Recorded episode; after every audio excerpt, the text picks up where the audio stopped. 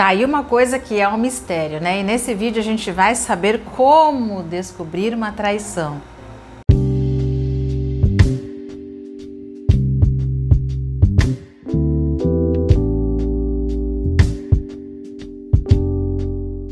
É verdade que dizem que nós mulheres somos o verdadeiro FBI ambulante, né? Mas brincadeiras à parte, nesse vídeo eu vou te dar algumas dicas sobre como descobrir uma traição. Pois é, quais são os comportamentos mais comuns que os traidores usam aí no relacionamento. É claro que você precisa ficar comigo até o final desse vídeo, porque lá no finalzinho eu tenho algo muito, mas muito importante para falar com você. Um dos primeiros comportamentos que eu quero falar é sobre a pessoa que fala que vai na academia, mas não vai. Aquela pessoa que fala que vai para academia, mas sequer chega suado ou com a roupa toda amassada, desconcertada. Gente, convenhamos, né? Ir para academia é uma das desculpas mais comuns que as pessoas usam para a hora de dar uma escapadinha básica. E aí, se de repente a sua parceria começou a ir muito para academia ou sequer ia fazer qualquer tipo de atividade física e simplesmente chega bonitinho ou cheirosinha ou até mesmo com o cabelo molhado, olha toma cuidado, porque esse comportamento ele já denuncia muita, mas muita coisa. Não menos importante, as saidinhas, né? A pessoa ela, ela era caseira ou mesmo que ela saía, ela já ia para lugares mais comuns que você sabia e de repente as saidinhas aumentaram e não só aumentaram a quantidade, mas aumentou também o tempo de cada saidinha? Pois é, toma cuidado com isso. Mas lembre-se, esse vídeo, ele não é um vídeo para você prestar atenção em, uma, em um comportamento aleatório. Aí você vai lá com a sua parceria e fala: Débora disse que você está saindo demais e por isso você está me traindo. Gente, que loucura é essa? Acaba com essa loucura na sua cabeça. Embora seja, sejam vários comportamentos, eu estou dizendo alguns, mas mesmo assim é preciso muita investigação e é preciso também muito companheirismo. Por isso que eu falo para você ficar nesse vídeo total. Aqui são comportamentos e é claro que você não vai ficar aí feito um louco ou uma louca desvairada não, né? E quando a gente fala de comportamento da traição, são aqueles excessos ou aqueles repentinos. Tem gente que fala assim, né? Ah, a pessoa que se afastou, ela, é, ela está com o comportamento de um traidor ou de uma traidora. Mas geralmente não. Tanto o afastamento excessivo e repentino, mas também como o agrado excessivo e repentino, também são sinais. Cada pessoa se comporta de uma maneira. Então, o afastamento, né, que não acontecia antes, mas que de repente começou a acontecer, ali você pode prestar atenção. Mas também os agrados repentinos, né? Flores recebidas, mais saídas para jantares, mais presentes recebidos, assim, do nada, como quem não quer nada.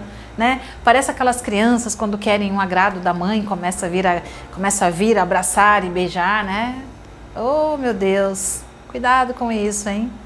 E sem falar do celular a sete chaves, né? O celular hoje é a grande, que é a grande desgraça, né, dos casais. Porque o celular, mesmo que não tenha uma traição envolvida, é o grande responsável aí, é o grande vilão pelos casais estarem em crise, porque hoje as pessoas elas prestam muito mais atenção no celular do que em suas parcerias, né, tanto homem quanto mulher. Mas aqui eu quero falar daquela pessoa que tem o celular a sete chaves, não é a sete chaves, a 500 chaves, né?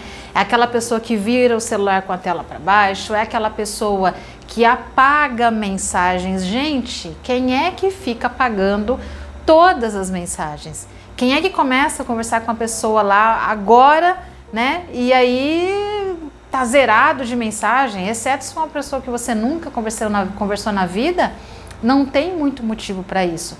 Outra coisa são as senhas, né? É aquele verdadeiro aquele verdadeiro caminho de senha que ninguém descobre, nem um investigador mais gabaritado para aquilo, né? Então o celular, ele acaba denunciando um pouquinho. É claro que sempre tem um jeitinho de burlar essa questão dos celulares, mas ele é um grande sinal tá? Notificações silenciadas, tela para baixo, leva o celular até para debaixo do chuveiro. Não vou nem falar no banheiro, porque quem é que não leva celular para o banheiro, né, minha, meu povo? Mas o celular ele acaba denunciando muito. Então, se antes era tudo muito aberto, era tudo muito claro e agora tá assim, as sete chaves, cuidado. Muito cuidado. E junto com isso, o cuidado pessoal aumentou, né? A pessoa andava com o cabelo virado uma arapuca, começou a cortar, andava com a barba parecendo um bombril esfarriapo. Começa, começou a fazer a barba. Aquela mulher que andava com camiseta de político, um carçola da avó, começou a andar com uma lingerie de renda, uma roupinha mais bonita. Então os cuidados pessoais eles começaram, saíram do zero e foram para o 100, né? Tudo começou a mudar. Então começou a investir mais em perfumes, em desodorantes, em maquiagem, em cabelo, em roupa, em modinha. Débora, tudo isso é sinal de traição? Nem sempre, mas no, no, em todos os comportamentos. Por que, que eu estou dizendo? Porque geralmente, quando a pessoa está traindo, ela usa de várias mudanças de comportamento. Vem o celular, né, com as senhas, aí vem as saidinhas fora de hora, aí vem o cuidado, né, excessivo, aí vem um monte de outros comportamentos. Por isso, essa questão aí do autocuidado, né, do cuidado pessoal, ela acaba sim entrando, porque quer agradar a outra pessoa, né, quer agradar aí uh, o amante ou a amante, e é claro que aqui a gente tem que expor, né, não tem jeito, né, meu povo. Assim como a reunião de trabalho, né? Eita reunião usada de trabalho que começou a acontecer da noite para o dia começou a aparecer reunião de trabalho e começa a aparecer reunião de trabalho no sábado e a, começou a, a reunião de trabalho no meio de semana, depois das oito da noite.